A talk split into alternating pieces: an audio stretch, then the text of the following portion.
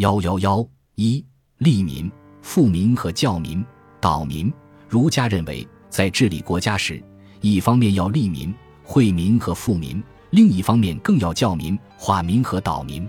管理国家的统治阶级，既要使老百姓能够富裕起来，又不要使他们有争财夺利之心，即既要使他们得到利益，又要减少和消除他们的自私自利的思想。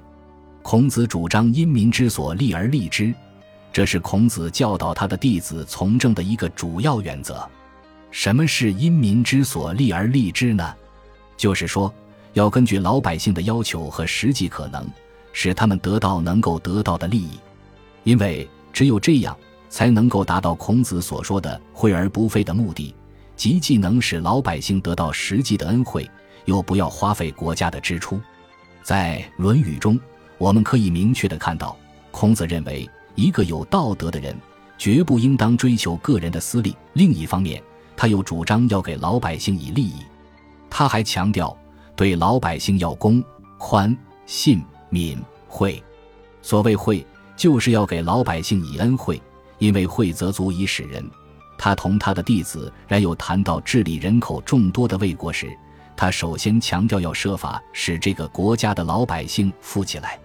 据《论语·子路》中记载：“子是谓然有仆。”子曰：“数矣哉！”然有曰：“既数矣，又何加焉？”曰：“父之也。”既富矣，又何加焉？曰：教之。孔子还认为，在富民、利民和惠民的同时，要注意均。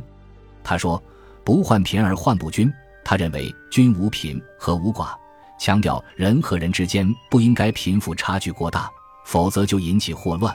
而人和人之间的和谐，对一个国家的稳定是最重要的。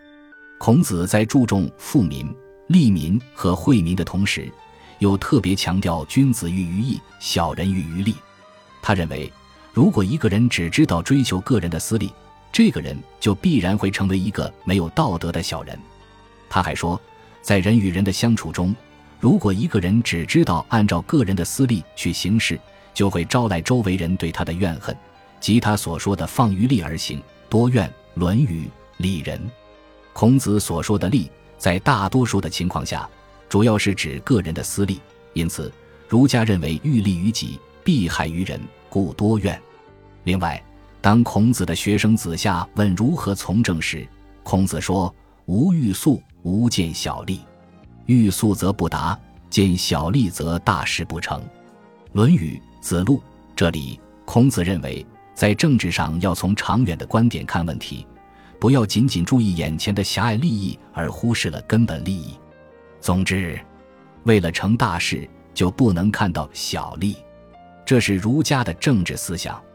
孟子继承并发展了孔子的这一思想，对此做了进一步的论述。孟子认为，民事不可还也。诗云：“昼而于毛，宵而所逃，及其成屋，其始剥白骨。”孟子《滕文公上》。统治阶级最重要的就是要使老百姓有必要的物质生活条件，只有使他们有一定的物质生活保证，才能使他们有稳定的、健康的思想。也就是说，只有使老百姓有一定的产业的收入，他们才能遵守一定的道德观念和行为准则。这就是他的恒产恒心说。下面三段话可以代表孟子的这一思想：民之为道也。有恒产者有恒心，无恒产者无恒心。苟无恒心，放屁挟持，无不为矣。即现乎罪，然后从而行之，是罔民也。焉有人人在为罔民而可为也？同上，是故明君治民之产，必使养足以事父母，抚足以恤妻子，乐岁终身保，凶年免于死亡，然后屈而之善。故民之从之也轻。孟子：梁惠王上，无母之宅，树墙下以桑，匹夫残之，则老者足以衣帛矣。五母鸡，二母雉，无食其食，老者足以无食肉矣。百亩之田，匹夫耕之，八口之家足以无饥矣。孟子今心上，只有使老百姓有恒产，才能有恒心，否则。忍饥受寒，老百姓就会胡作非为、违法乱纪，什么事都可能做得出来。等到他们犯了罪，然后去加以处罚，这等于陷害。哪有有道德的人掌握政权却做出陷害老百姓的事呢？所以说，一个英明的君主在规定人们的产业时，一定要使他们对上能赡养自己的父母，对下能够养活自己的妻子和儿女。如果遇到了好的年成，全家都能够丰衣足食；不幸碰上了坏年景，也不至于饿死。然后再引导他们走上善良的道路，老百姓也就能够很容易的听从了。那么，对于老百姓来说，一个家庭应当有哪些基本的条件需要满足呢？孟子提出了他自己的标准：用五亩地的地方来盖房屋，并在房下栽培桑树，由妇女来养蚕缫丝，老年人也就能够有足够的丝和棉来穿了。在家中能养五只母鸡、两只母猪，并使它们不断繁殖，老年人就可以有足够的肉吃了。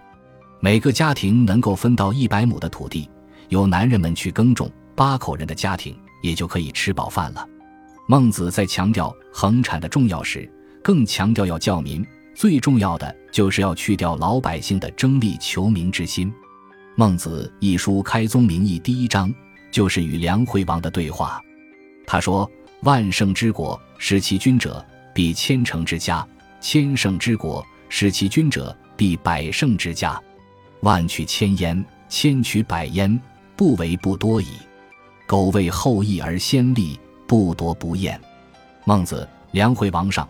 因此，如果一个国家内的人上下交争利，那么这个国家也就危险了。孟子认为，未有人而遗其亲者也。从统治者的利益出发，最重要的是要教育人民去掉争利之心。在汉代，儒家学者复兴了儒学，进一步发展了儒学教民导民的思想。并使之与统治阶级的意识形态结合起来。周礼治民思想有二冒号一是大载之八统：一曰亲亲，二曰敬政，三曰进贤，四曰使能，五曰保雍，六曰尊贵，七曰达利，八曰礼宾。二是大载之九两：一曰牧，以地得民；二曰长，以贵得民；三曰师，以贤得民；四曰儒，以道得民；五曰宗，以足得民；六曰主。以利得民，七曰利；以智得民，八曰有；以任得民，九曰叟；以富得民。根据其总的精神，施教是其核心部分。汉代的统治者将施教于万民作为国策固定下来，以后的统治阶级有所增损，对中国社会产生极其重要的影响。本集播放完毕，感谢您的收听，喜欢请订阅加关注。主页有更多精彩内容。